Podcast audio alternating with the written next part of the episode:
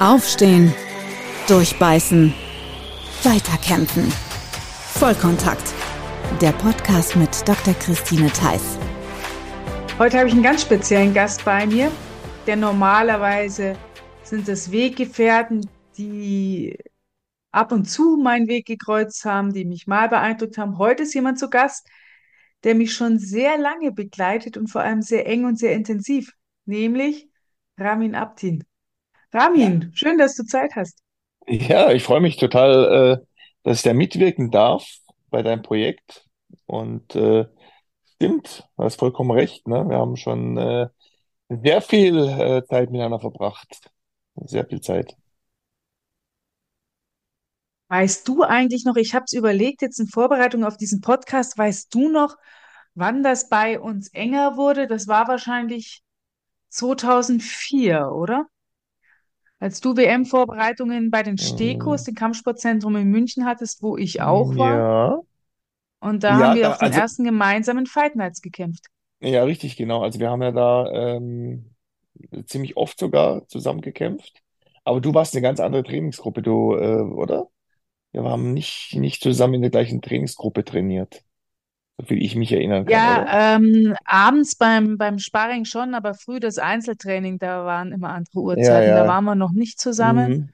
Mhm, genau. Und ähm, das heißt, da hatten wir schon Kontakt miteinander, fanden uns, glaube ich, schon ganz sympathisch, aber das war ja noch nicht das, was dann, was uns wirklich eng zusammengeführt hat. Ja. Ähm, vielleicht mal hier als Einordnung für unsere Zuhörer. Das war 2011 gewesen. Da habe ich im August die Richtig, ja. Anfrage bekommen von Sat.1, ob ich mir vorstellen könnte, ab September, das war alles sehr Das kurzfristig, war kurzfristiger, ja. ähm, die Moderation von The Biggest Loser zu übernehmen, ähm, was damals noch in Andalusien gedreht wurde. Und es Mhm. war, der Zeitraum war damals acht oder neun Wochen gewesen. Also es ging auf Zehn jeden Wochen Fall, waren das. Das waren zehn zehn Wochen. waren das sogar. Ja. Und ähm, ich hatte aber relativ zügig nach unserer Rückkehr ähm, am 12. oder 13. Dezember einen WM-Kampf in München. Der war ja schon Mhm. gesetzt und das war ja eigentlich auch mein Beruf, Profi-Kickboxerin. Mhm. Und ähm, im Laden Steko, unser beider Trainer, ähm, hat dann überlegt, wie können wir das machen, dass ich vor Ort vernünftig trainiert werde.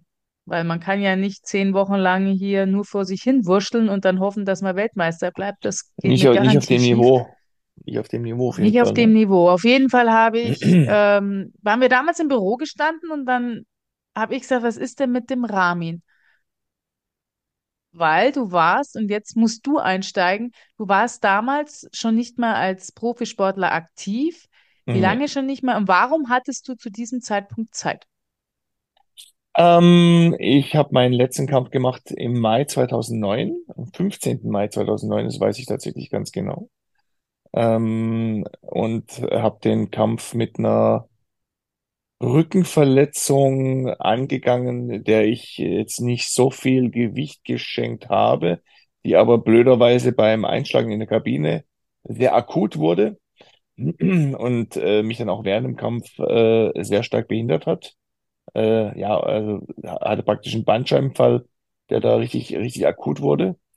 Und habe mich dann da so durchgekämpft, äh, zwölf Runden. Und danach war erstmal Schicht.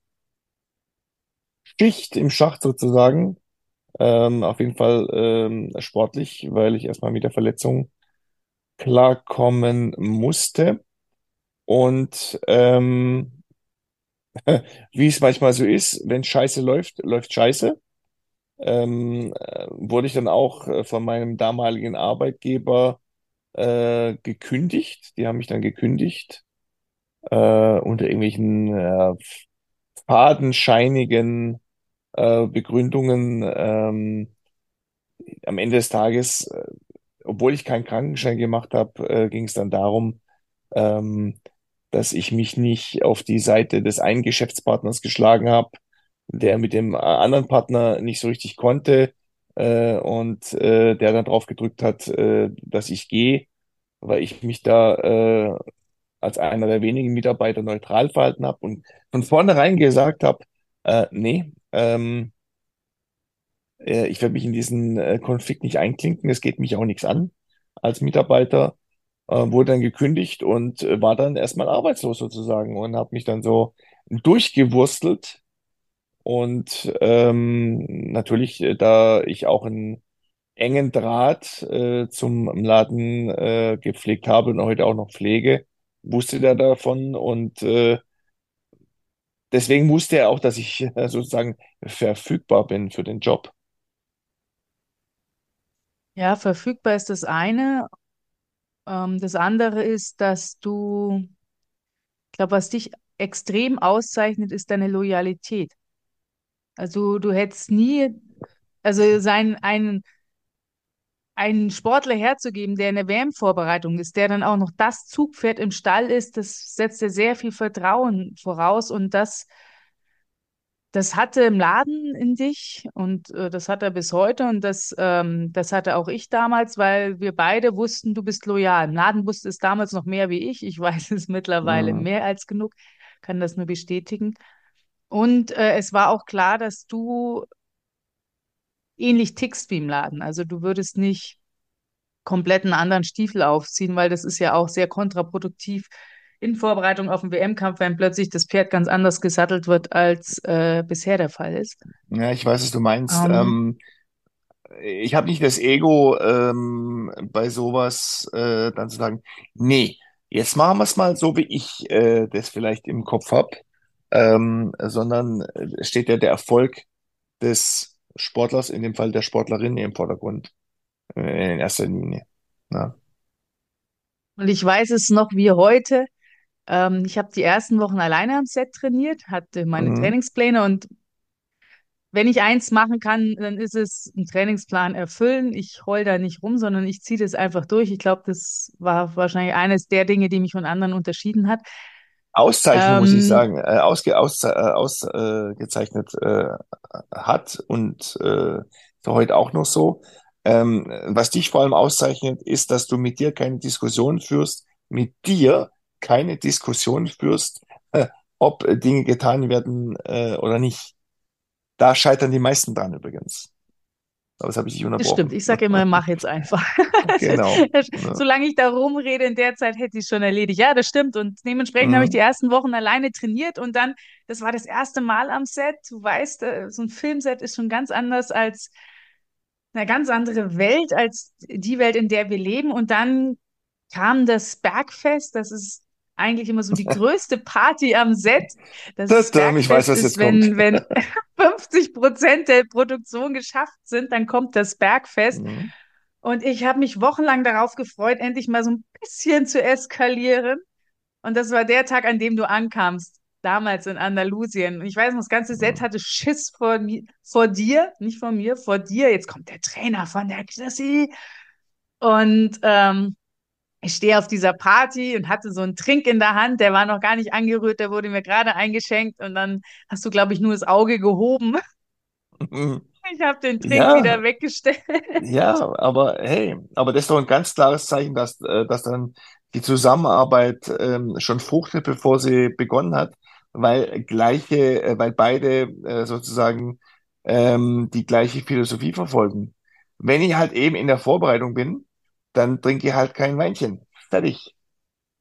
Ne? Ja, ich weiß. Ich habe es ja dann auch eingesehen, auch wenn ich mich wochenlang drauf gefreut hatte. Ja, Ja, und das war eigentlich der Beginn unserer Freundschaft, die ja, von Jahr zu Jahr enger wird, ähm, ja, nachdem ich das Glas weggestellt habe. ja. Ähm, du warst ja im, im ersten Jahr bei The Biggest Loser, das war im Herbst 2011, warst du ja nur in Anführungszeichen mein Coach, zumindest war das so angedacht. In der Mhm. Realität war es so, dass ähm, die Coaches, die wir damals am Set hatten, jetzt vielleicht nicht ganz so ähm, mit den Kandidaten harmoniert haben, wie es dann so manches Mal später war und äh, es an manchen Ecken und Enden äh, gefehlt hat. Und du hast dann hinter der Kamera sehr viel dazu beigetragen, hat äh, sehr viel dazu beigetragen, dass unsere Kandidaten erfolgreich abgenommen haben. Und dass der Weg Ja, weiterging und dass auch die Show erfolgreich ist, weil äh, de facto ähm, steht und fällt die Show mit unseren Kandidaten. Ich glaube, das unterscheidet uns so sehr von anderen Shows. Nicht wir sind wichtig, wir sind ja immer nur die Steigbügelhalter, sondern unsere Kandidaten. Und ähm, das war dann der Grund, warum die Produktionsfirma auf sämtliche Regeln gepfiffen hat, äh, ist bekannt im Fernsehen oder äh, bringt schon irgendwie Follower mit oder was weiß ich, sondern hat Mhm. dann dich genommen und hat gesagt, ja, der macht einen richtig guten Job, der ist ehrlich, der ist Mhm. loyal, der brennt für dieses Projekt. Ich nehme ab da ähm, vor die Kamera und nicht Mhm. mehr nur noch hinten für Details. Was hat sich seitdem für dich in deinem Leben geändert? Was hat sich geändert? Ähm, ist natürlich ähm, eine Aufgabe äh, dazugekommen. Ne? Also neben so äh, der täglichen Arbeit irgendwie äh, im Gym als Trainer ist natürlich jetzt die Aufgabe dazugekommen, eben Menschen zu betreuen in einem Projekt, ähm, das ihnen am Herzen liegt und der, sie da zu unterstützen. Ähm, das ist eine große Herausforderung immer noch. Und das ist auch das Reizvolle, finde ich, an dem Projekt. Ähm, ist aber auch eine große Verantwortung tatsächlich. Ähm, ich denke, viele unterschätzen das auch, was das ausmacht, äh, jemand äh, zu betreuen, sich Gedanken darüber zu machen, okay, was ist jetzt gut für denjenigen, ähm, wie weit äh, kann man ähm, da einen posit positiven Druck aufbauen, ähm, etc. Was sich natürlich auch verändert hat, ist, ähm, dass man mehr in der Öffentlichkeit steht, dass man, ähm, was weiß ich, erkannt wird, wenn man irgendwo ist äh, oder mal angesprochen wird. Ähm, aber das sind ja so kollaterale Effekte, äh, die ja jetzt nichts Negatives sind. Ja, also äh, von daher hat sich da schon schon schon einiges ver verändert auf jeden Fall ähm, zum Positiven, ja, definitiv. Du hast es erwähnt, neben deiner Arbeit in deinem Gym. Jetzt ist es ja dein eigenes Gym. Wann hast du das aufgemacht? Weil als du zu uns ans Set kamst zum ersten Mal, Ja, warst du ja eigentlich noch arbeitslos. Wann hast du dich getraut, selbstständig zu machen? Wie bist du das angegangen? ich habe das, ähm, ich habe natürlich viele Leute in dem äh, ehemaligen Studio, wo ich gearbeitet habe, als Studioleiter, da auch trainiert. Da haben auch äh, sehr viele gekündigt, äh, als ich gegangen äh, wurde. und äh, haben dann wieder angeheuert, als ich äh, Training gegeben habe und damals halt noch äh, irgendwo eingemietet in, in irgendwelchen Fitnessstudios, ähm, so zwischen Bauch, Beine, Po und äh, Rückenfit, machen wir noch schnell eine Kickbox-Stunde. Oh, schnell raus mit euch, Kickboxern oder Boxern, jetzt äh, kommt der Reha-Sportkurs. Ähm, weil es halt sehr schwierig ist, äh, eine passende Fläche zu finden, die auch bezahlbar ist, ähm, wo man sich auch den Invest zutraut. Und äh, unser Gym, also die Kampfsportakademie in Karlsbad, haben wir jetzt seit dem März 2016, seit März 2016, haben wir praktisch unser eigenes Reich, wo wir von äh, Abnehmkursen, äh, Grupptraining bis zu Boxen und Kickbox-Training ähm, eine ja, große äh, Auswahl an Kursen anbieten. Jetzt bist du selbstständig. Ähm, das bringt Vorteile, das bringt Nachteile. Was bist du lieber, selbstständig oder angestellt? Ich bin definitiv lieber selbstständig, da muss ich nicht einmal nachdenken. Da muss ich nicht mal eine Sekunde nachdenken. Ähm, der, der Nachteil ist, äh, wenn man selbstständig ist, dass man ähm, selbst und ständig äh, natürlich äh, parat sein muss. Das heißt, ja, Sonntagmorgens halt auch mal äh, arbeiten muss äh, oder, oder samstags äh, oder keine Ahnung, ein Wochenende nicht da ist, äh, weil man irgend, irgendwas arbeiten muss. Äh, ähm, die Vorteile liegen auf der Hand. Ähm, man kann selber bestimmen, wann man was macht. Ja, und äh, wenn man vielleicht mal das Gefühl hat, okay, das war jetzt echt mal ein paar Monate jetzt auch zu viel, dass man sagen kann, okay, jetzt hau ich mal die Bremse rein ein bisschen. Ja, dass ich jetzt nicht äh, selber total auf der Strecke bleibe. Ich glaube, da sprechen mir viele Selbstständigen, ähm, ja, sehen das auch so. Ähm, ein großer Nachteil ist natürlich die Steuer, da müssen wir nicht drüber reden. Ne? Ich will es auch gar nicht weiter jetzt hier an der Stelle äh, ausführen, aber da wird schon extrem viel äh, kassiert äh, für das, was man arbeitet. Für das, dass man eigentlich auch viel mehr Verantwortung hat und auch noch Mitarbeiter hat, etc., etc., etc. Ne? Aber für mich jetzt persönlich äh, überwiegen da äh, die Vorteile. Ja. Äh, ich kann, ich kann sagen, okay, ich mache jetzt äh, mit der Chrissy äh, vormittags einen, einen Podcast und äh, mache danach was anderes, weil ich mir das eben so einteile. Ja. Und ich sage auch wirklich auch oft Nein zu ehrlichen Sachen, sage, nee, das äh, funktioniert, das, das will ich nicht so. Ja. Das ist ein Luxus.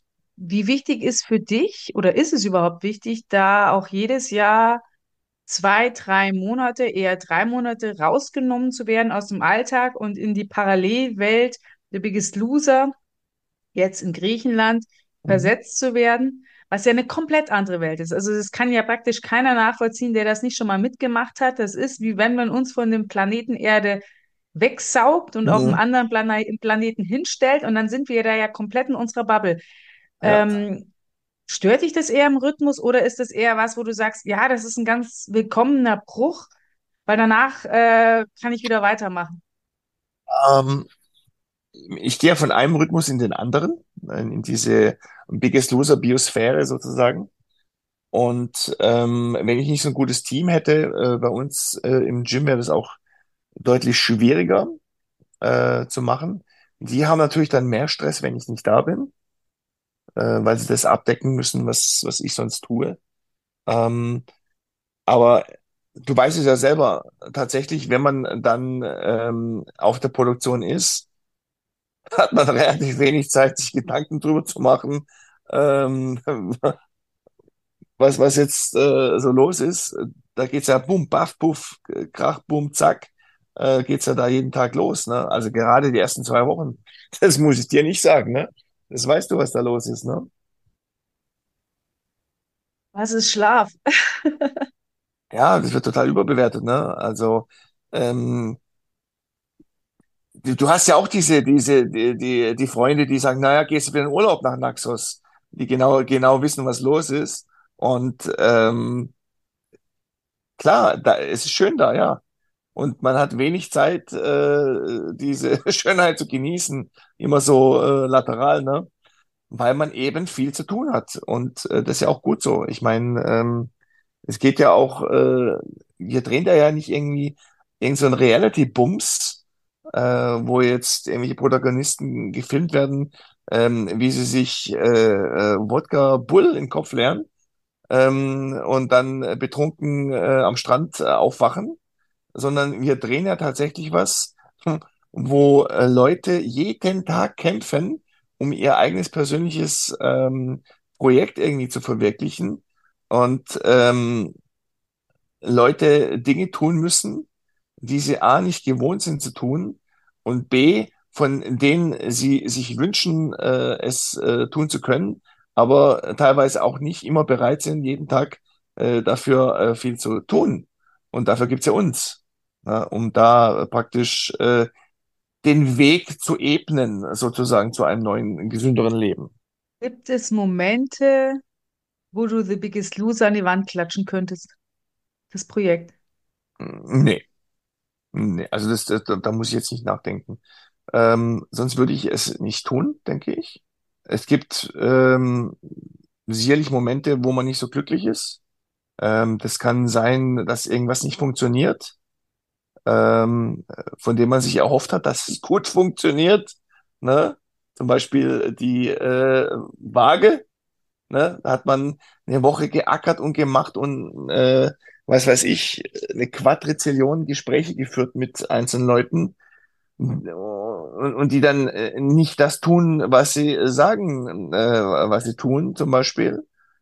Aber das, das ist in der Jobbeschreibung mit drin, da muss man klarkommen mit. Ähm, ansonsten ähm, gibt's da schon manchmal auch Diskussionen, das weißt du ja selber. Also wenn, wenn irgendwas jetzt im Raum steht, äh, was jetzt getan werden soll, und äh, wir beide vielleicht denken, hm, weiß ich nicht so richtig, äh, ob das jetzt sein muss, ob das jetzt cool ist, ne? Aber ähm, das ist ein wunderbares Team vor Ort und ähm, dann diskutiert man auch mal drüber. Ich muss ja auch nicht mit jedem immer einer Meinung sein, tatsächlich.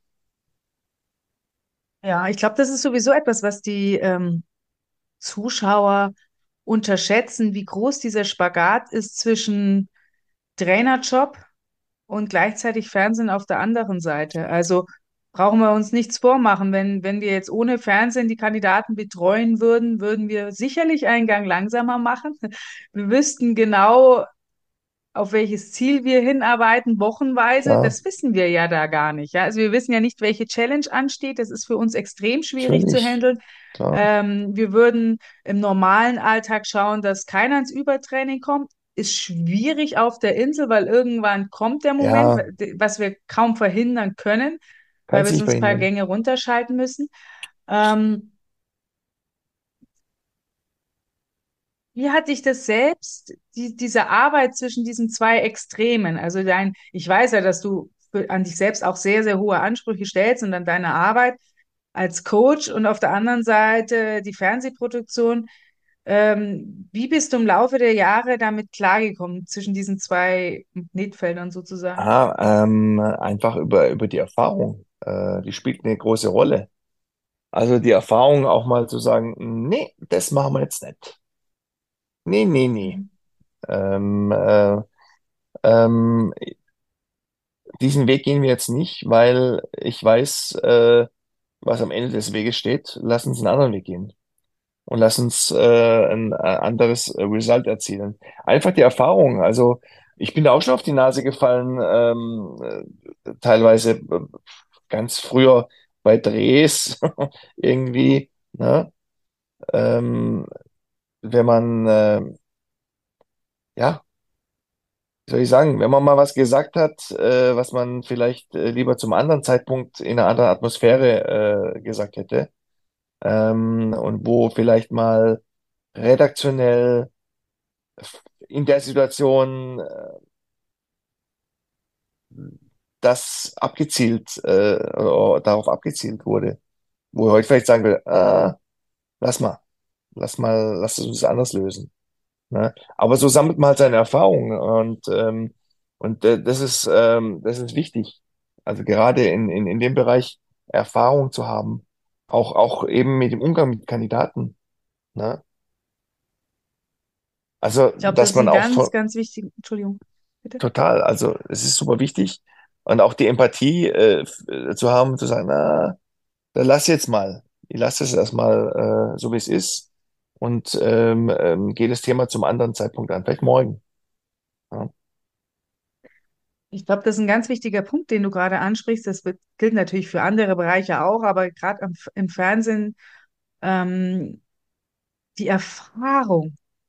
Am Anfang denkst du noch, alles, was dir gesagt wird von Redaktionsseite oder so, das muss sofort gemacht werden, das ist, das ist heilig und du zerreibst dich Mhm. da, weil teilweise ähm, agierst du da gar nicht so, wie du eigentlich bist und ähm, sich da frei zu schwimmen und zu merken, nein, es ist, es ist so wichtig, dass du immer bei dir bleibst, Mhm. dass du immer deine eigene Person da vorne vertrittst und dass du nicht anfängst, dich zu verleugnen und dass du auch das Standing bekommst, zu sagen, nein, das können wir so nicht machen.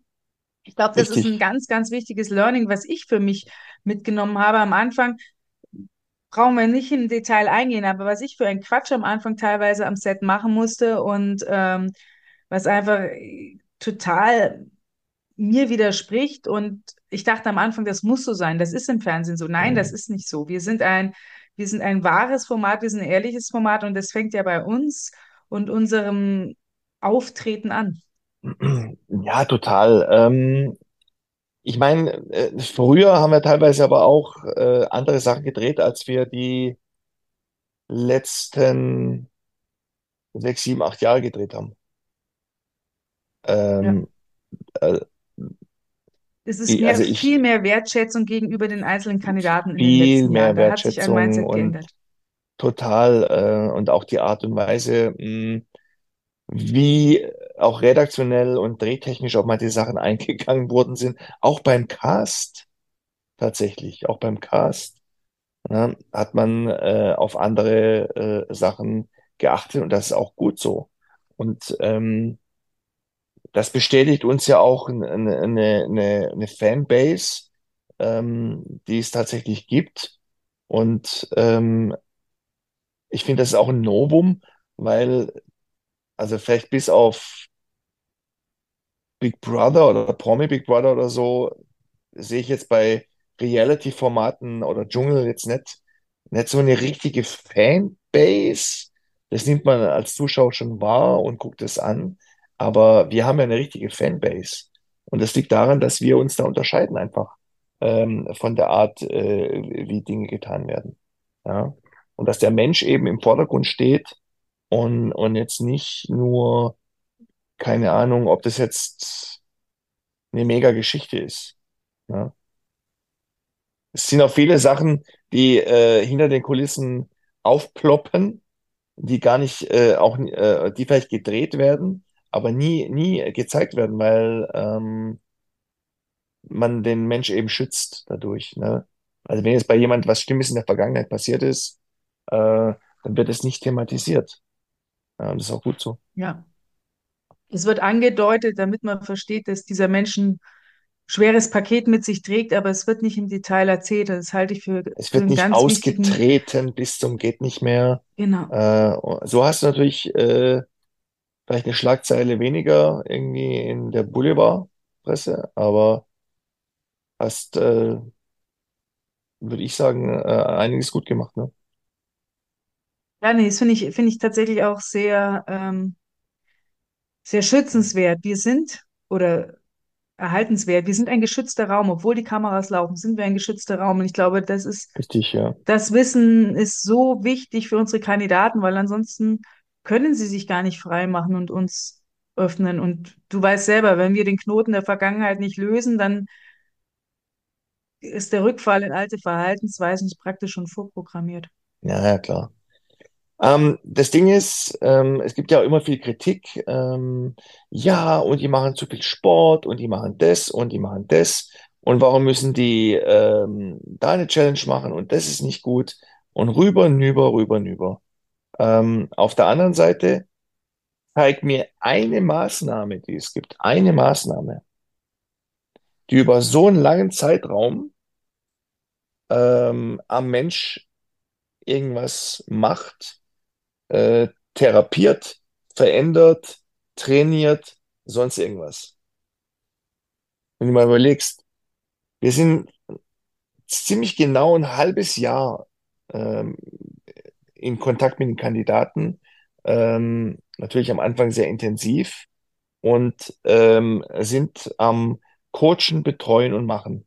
Ne? Also und nur so kannst du eben äh, auch äh, eine Änderung in Verhaltensweisen generieren. Und ähm, am Ende des Tages muss doch jeder für sich selber den Schalter umlegen und sagen, ja, okay, wenn ich das und das mache, kriege ich das und das. Wenn ich das nicht mache, kriege ich das und das. Ja, kriege ich ein Result. Und äh, nicht jeder schafft's, aber viele schaffen's.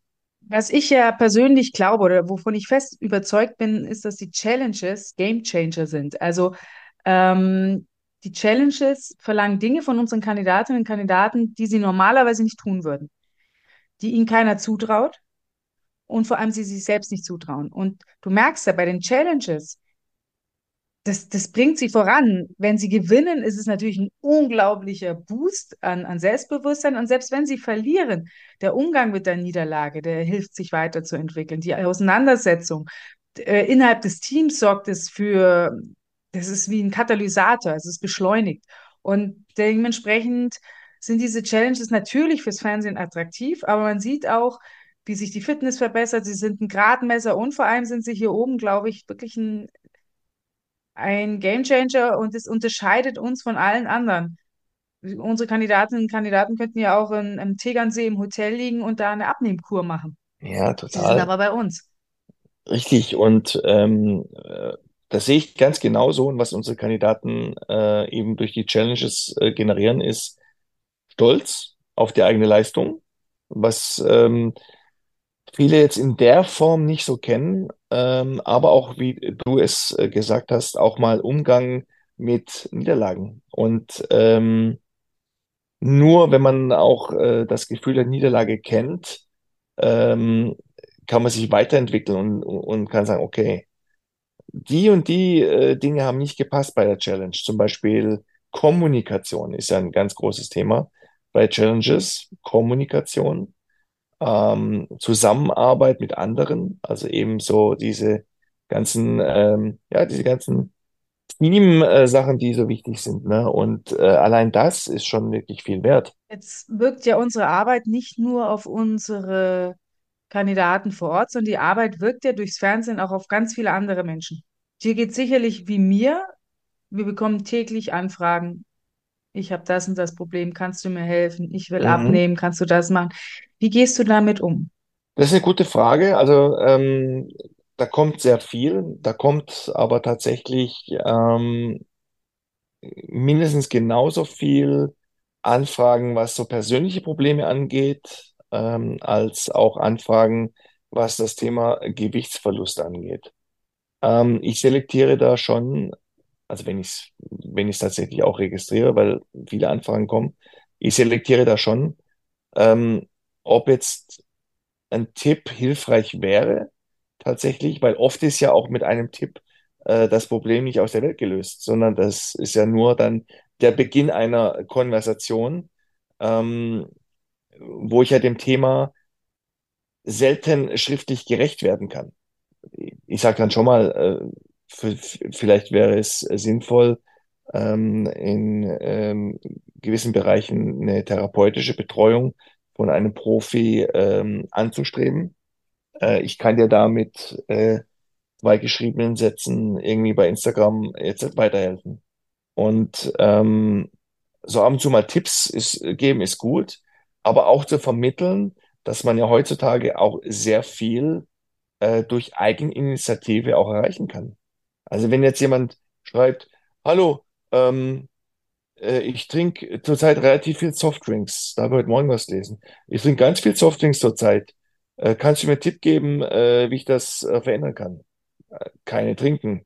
Ja, Ja, also ich verstehe die dann, Frage gar nicht. dann, dann, äh, dann Ja, aber es ist tatsächlich trink so, gerne was dann so anderes. Fragen wie, ich wiege 180 Kilo, was soll ich tun? Dann denke ich mir, also das, das ist so eine Frage, wa- was willst du da machen? Also Nix. Also du kannst nichts ma liegt du auf der Hand. Also das ist machen. eine Frage, die ich nicht beantworte, weil ähm, die kann ich nicht beantworten. Die kann ich nicht in zwei Sätzen beantworten oder richtig. wenn ich nur den einen Satz schreibe, ist dem nicht geholfen. Und dann gibt's andere Fragen, da merkst du, da gehen sämtliche Alarmglocken los und du weißt, okay, das ist jetzt eine Frage, da musst du mal einhaken, da kannst du, da kannst du wirklich konkret helfen.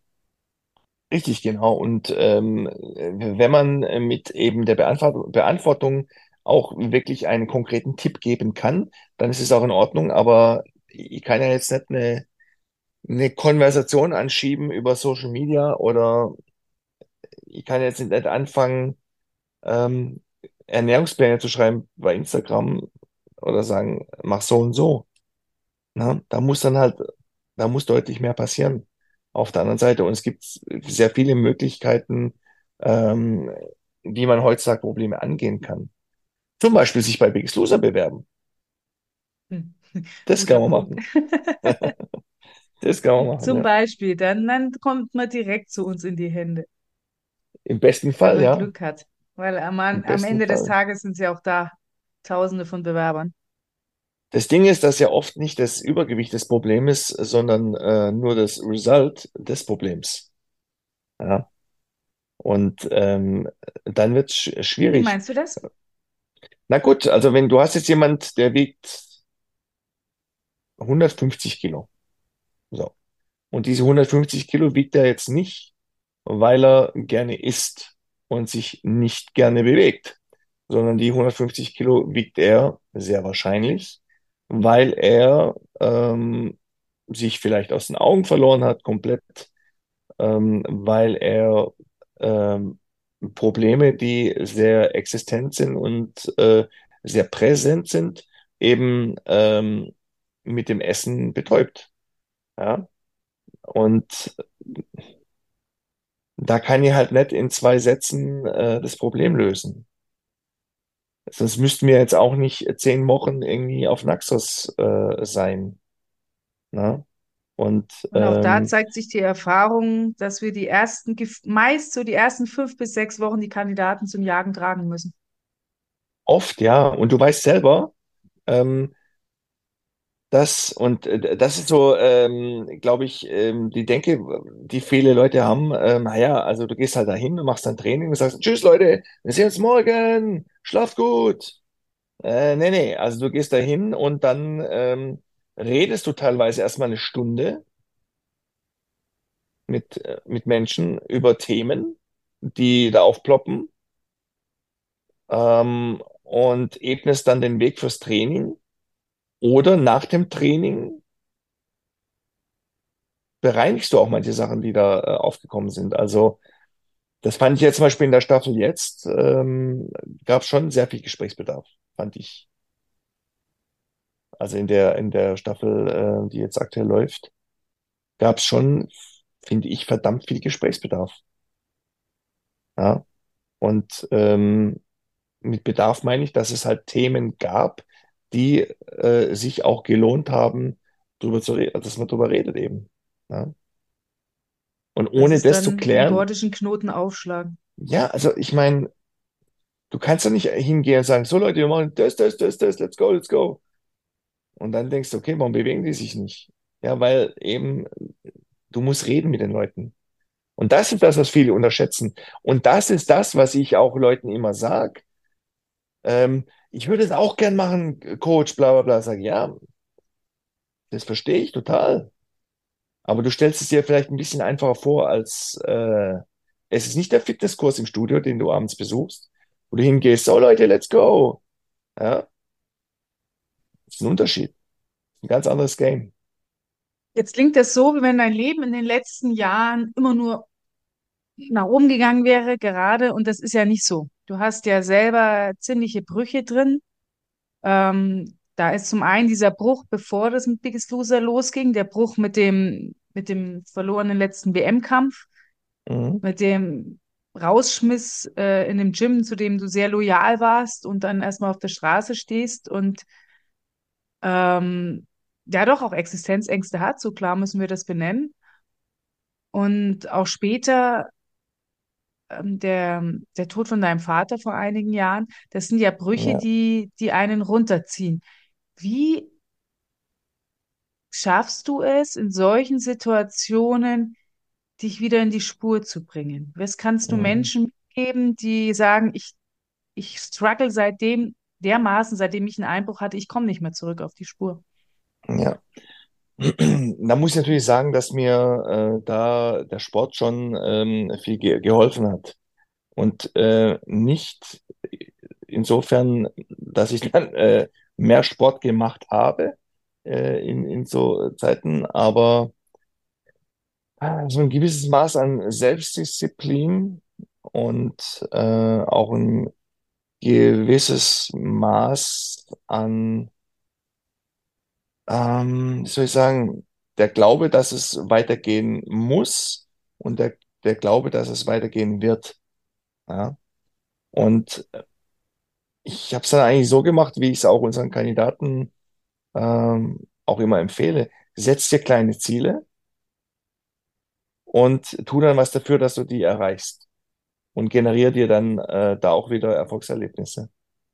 Ja, keine Ahnung, das kann sein. Ich habe mich zum Beispiel ähm, angemeldet damals, äh, wann war es? Entweder 2011, glaube ich, äh, für so einen Workshop äh, für Leute, die selbstständig werden wollten im Arbeitsamt. Damals hieß es noch Arbeitsamt. Und ähm, die meisten, die auf dem Workshop waren, äh, haben eben äh, praktisch den Schrieb gebraucht, um den äh, KfW-Kredit zu kriegen, weil man muss dann vorher so einen Workshop besuchen. Mich hat es einfach nur interessiert und ähm, habe dann eben versucht, äh, in mich selbst zu investieren, äh, durch Zeit, äh, durch, durch ähm, Recherche, durch äh, Gespräche und so weiter. Und äh, das sehe ich nach wie vor als sehr wertvoll an, dass man eben in sich selbst investiert. Und das können ganz verschiedene Dinge sein. Das kann sein, dass man sich eben äh, in einem Bereich, in dem man äh, nicht erfolgreich ist oder war, äh, versucht erfolgreich zu werden. Ja, neues Wissen generieren, mal ein, ein Buch lesen, mal äh, sich äh, schlau machen, ein Experte werden auf einem Bereich, äh, in dem man äh, eben kein Experte ist. Weil ich finde, Investitionen in sich selber sind die besten Investitionen. Und ähm, natürlich äh, durch die sportliche Laufbahn äh, war jetzt so dieses oder die Motivation aufzugeben jetzt nicht so präsent, weil äh, das für mich ja früher kein Thema war. Ja, also ich bin ich bin immer äh, in, in Kämpfe gegangen früher äh, von der Amateur von Jugend an schon. Ähm, äh, um mich zu schlagen musst du, da musst du einen harten Weg gehen. Ja, um mich aus dem Weg äh, da zu schaffen, das wird hart, Junge. Kann, da muss sich anstrengen. Das wird nie, es wird nie leicht sein. Du wirst nie Spaß haben. Nie. Ja, und ähm, diese, äh, diese Denkweise und, und, und, und ähm, Philosophie, die hat mir da schon geholfen. Du wirst nie Spaß haben, dich aus dem Weg zu räumen. Es wird nie lustig, es wird nie sehr viel leicht. Spaß mit dir. ja, ja, Seite aber, an Seite unsere Kandidaten äh, zur Höchstleistung hinzupeitschen. Ja, richtig, ne? Aber ne, in so, in so einem Wettkampf, ich bin immer reingegangen, äh, auch als Jugendlicher, wenn ich wusste, oh, der ist aber ganz bekannt und so weiter, dachte ich, ich werde, ich werde dir das Leben zur Hölle machen jetzt. Ja? Du wirst dich auf jeden Fall daran erinnern. Und ähm, das ist halt eine gewisse Philosophie, die mir da auch schon weitergeholfen hat. Und ich bin Sturbock. Das würde ich ja jetzt überhaupt nicht unterschreiben.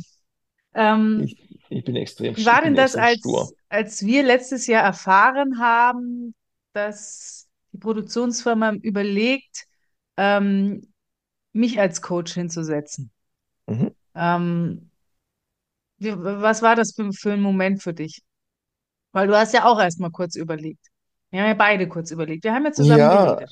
also ich, ich kenne dich natürlich äh, und ähm, ich, ich ich weiß, äh, dass du auch ähm, Competition lebst. Ähm, ich, also deswegen habe ich kurz, ganz minimal kurz überlegt, ähm, wie das wohl sein wird.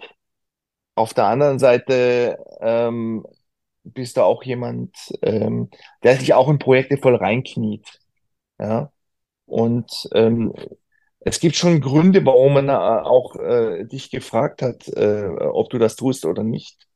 Und ähm, die Gründe sind einfach, ähm, dass man es dir zum einen zu, zugetraut hat und äh, zum anderen natürlich äh, in, in deiner Arbeit eine absolute Wertschätzung auch sieht und äh, denkt, ja, die wird es richtig gut machen.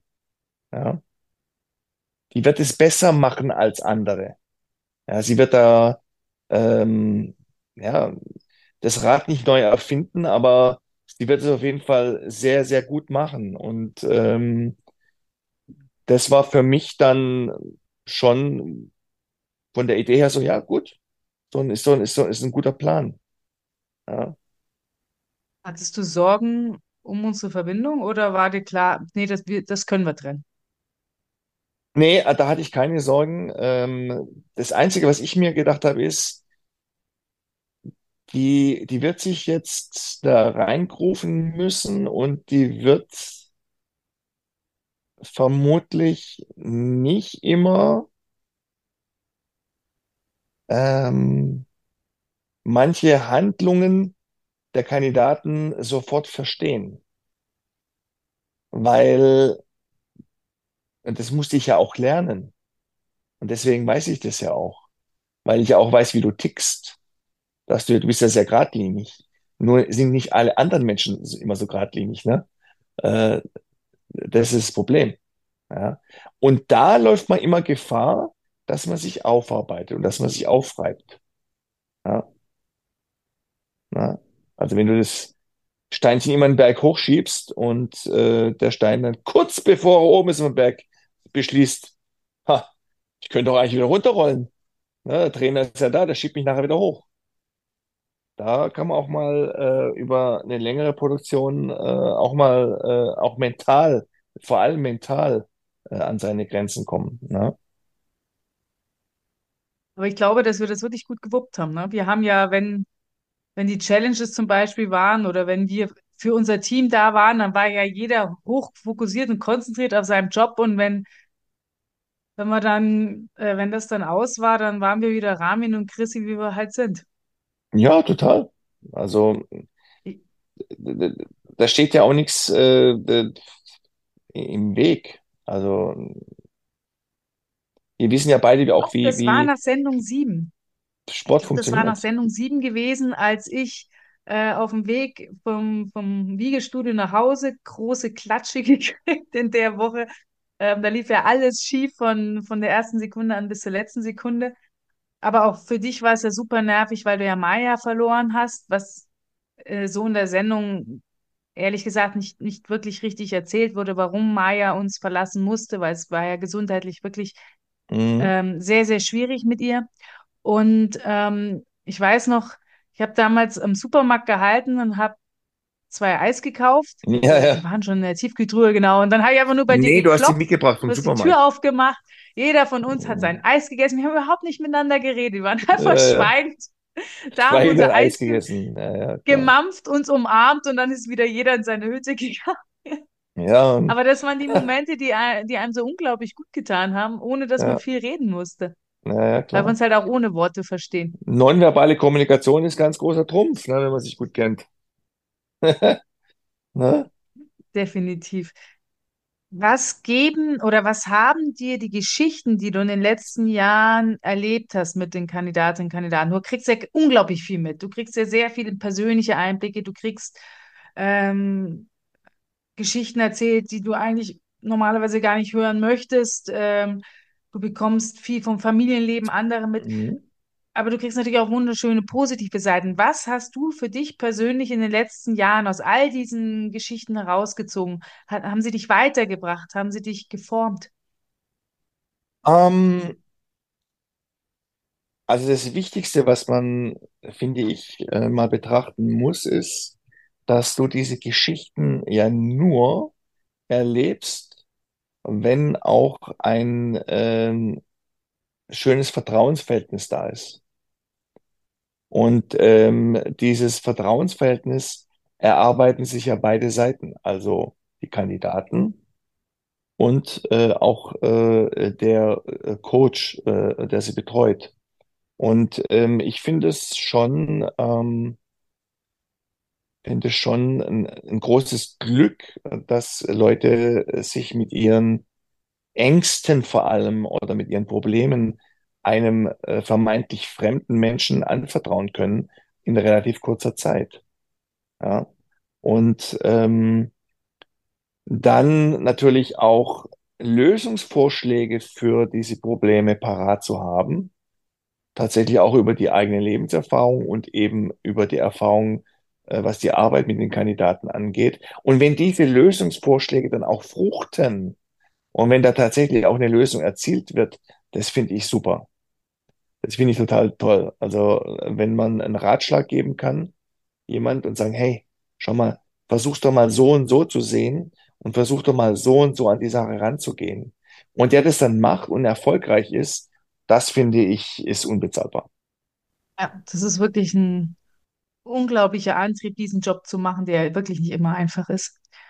Ähm, ich merke das bei mir selber, ähm, dass ich gerade im Hinblick auf meine Tochter ähm, sehr viel bei The Biggest Loser gelernt habe.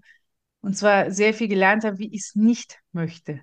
Mhm. Also ähm, gibt, man kann ja auch negative Beispiele nehmen, um, um sich Ja, selbst klar. weiterzuentwickeln, aber ich lege einfach von Anfang an extrem viel Wert auf ähm, Sport, dass die intrinsische Motivation groß ist, dass man auch mal lernt, Mhm. Nein zu sagen, dass ähm, wie, wie wichtig das ist, dass man von Anfang an Selbstbewusstsein bekommt, Selbstbestätigung bekommt und auch ähm, viele Erfahrungen selber machen kann und nicht immer alles hinterhergetragen bekommt. Also das sind so alles Punkte, die ich für mich selber in all den Jahren bei The Biggest Loser gelernt habe, weil ich dann bei unseren Kandidaten gesehen habe, Mensch, ganz viele von ihnen haben nur Selbstbewusstsein, Ja, trauen sich nichts zu, haben so viele skurrile Ängste teilweise. Und da muss gar nichts Schlimmes im Leben großartig passiert sein, aber ihnen fehlt dieses Urvertrauen und dieses Selbstbewusstsein, jawohl, ich kann das schaffen. Man lernt tatsächlich auch viel über sich selbst. Ähm, auch ähm, dadurch, dass man halt den Umgang auch in kritischen Situationen äh, besser meistert. Ne? Also ist ja jetzt nicht so, dass da auch immer alles äh, Friede, Freude, Eierkuchen ist. Also ähm, da hat man vielleicht schon mal den Drang, das Basic Camp abzufackeln oder so, ne? Und sagen, ey, es nervt mich jetzt hier alles. Und äh, dann sagen, nee, ich werde jetzt ähm, ganz äh, vernünftig reagieren und äh, werde jetzt mal ähm, den Fokus auch selber halten. Ich finde, da lernt man auch viel über sich selbst. Ja. Es ist unglaublich, wie die Zeit vergeht. Wir nähern uns schon dem Ende, aber ich habe noch eine Frage, die habe ich dir nie gestellt und eigentlich interessiert sie mich schon seit Jahrzehnten. Oh Gott, ich bin gespannt. Oha, willst du mich heiraten? Nein, war ein Witz. Ähm, wie sehr wurmt dich deine letzte Niederlage und wie ist es für dich damit, eine eigentlich perfekte Karriere mit so einem Schnitzer zu beenden? Mhm. Das kann ich ja sofort beantworten. Da muss ich nicht einmal nachdenken. Ähm, ja gut, also ich hatte auch Niederlagen als, als Amateur, ne? Meistens aber eher international, nicht, nicht national. Ähm, aber jetzt äh, zum letzten Kampf. Ich hatte ja äh, eine marklose Profikarriere. Also ich hatte ein Unentschieden, da habe ich aber auch zwei Gewichtsklassen über meinem Limit gekämpft. Ähm, was vielleicht auch nicht so clever war, aber es, mal dahingestellt. Es war auch nicht clever, den letzten Kampf zu machen ähm, mit ähm, dieser Rückengeschichte. Es war auch nicht clever. Ich kann da tatsächlich aber total entspannt äh, darauf äh, zurückblicken, weil ähm, ich hatte eine gute Karriere, ich hatte eine tolle Karriere, ich habe äh, viel erreicht, ich habe mir äh, sehr viel erarbeitet durch durch Fleiß und ähm, kann deswegen da äh, sehr entspannt äh, darauf äh, zurückgucken. Ähm, ich habe auch nicht aufgegeben in dem letzten Kampf. Ja, also ich hätte sagen können, nach drei Runden, das hat keinen Wert, ich kann mich überhaupt nicht bewegen. Wäre vielleicht auf der einen Seite clever gewesen, auf der anderen Seite bin ich stur, ja, und ähm, habe mich da einfach durchgebissen zwölf Runden lang und habe auch viel genommen, also auf deutlich mehr Schläge, als ich sonst ähm, abgekriegt habe. Habe auch viel genommen und äh, bin deswegen auf diese Leistung auch auch tatsächlich stolz. Nur das Result war natürlich jetzt nicht äh, irgendwie äh, gut, weil ich natürlich nach Punkten verloren habe. Aber ich hätte auch aufgeben können, weil ich es nicht getan habe. Und äh, deswegen kann ich da relativ, also ziemlich entspannt drauf zurückgucken. Tatsächlich sehe ich es auch so, ich mache mir da auch gar nicht viel Gedanken drüber, ehrlich gesagt. Weil ich versuche immer, mir selber auch neue Ziele im Jetzt zu setzen, die ich irgendwie erreichen will. Und äh, das war damals und, und da ist auch ein Haken dran. Ja. Und natürlich gebe ich mein Wissen weiter, klar. Und äh, aber das war ein anderer Mensch, der da damals angetreten ist wie heute. Und deswegen setze ich mir heute auch immer wieder Ziele, ähm, auf die ich heiß bin, auf die ich Bock habe. Äh, äh, kleine Ziele, reicht ja schon. Ja. Aber ich schwelge da auch nicht so wahnsinnig in der Vergangenheit oder so. Ne? Ja, schön. Aber ich glaube, nur so geht's. Aber das schaffen nicht viele Sportler. Also, welche Comebacks dann immer nach fünf Jahren plötzlich rausgekramt werden, weil irgendwas unvollendet ist, das ist schon manchmal sehr traurig. Ja, du kannst, die- du kannst die Zeit nicht zurückdrehen, ne? Also, das funktioniert Kannst du nicht? Aber wir sind jetzt auch tatsächlich schon am Ende. Wir haben jetzt nur noch unsere Rubrik. Vollkontakt. Knockout. Der Knockout war tatsächlich, würde ich, ich, ich würde sagen, der Knockout war tatsächlich die Kündigung damals, weil ich es als total unfair empfunden habe und das ein richtiger Shit-Move war. Ähm, es war nicht, wie man annehmen könnte, jetzt eher die sportliche Niederlage, weil ich ja da alles gegeben habe. Ich habe mir da nichts vorzuwerfen. Ich habe alles gemacht, was ich, was ich konnte. Ja? Also ich habe mich da wirklich bis aufs Blut verkauft. Aber so so die Kündigung damals, für, weil ich ja auch da sehr motiviert war und so weiter. Und ähm, die Art und Weise, wie das getan wurde, war halt extrem dreckig. Das, das war schon, das war schon ein Schlag. Vollkontakt. Lucky Punch. Und der Lucky Punch, würde ich schon sagen, ähm, das Engagement mit, mit der Biggest Loser, würde ich schon sagen, ja. Alles hat mal Ende und auch der Biggest Loser wird vielleicht äh, irgendwann äh, nicht mehr gedreht. Ich meine, viele Dinge sind halt irgendwann auch mal zu Ende, ne? Und ähm, die schöne Erfahrung kann mir aber keiner mehr wegnehmen. Und die Erfolge kann mir auch keiner mehr wegnehmen. Und äh, auch äh, die Gespräche und den Zusammenhalt im Team oder auch die Arbeit mit dir oder alle, alle schönen, äh, schönen Sachen, die da passiert sind, die kann, die kann einem keiner mehr wegnehmen. Ja. Und deswegen würde ich schon sagen, ähm, dass das der Lucky Punch war, ja. Lieber Rahmen, vielen lieben Dank, dem gibt es nichts hinzuzufügen. Wir sehen uns sicherlich ganz bald wieder in echt und bis dahin wünsche ich dir alles Freue Gute. mich. Ich dir auch. Bis bald. Ciao. Ciao. Aufstehen. Durchbeißen. Weiterkämpfen.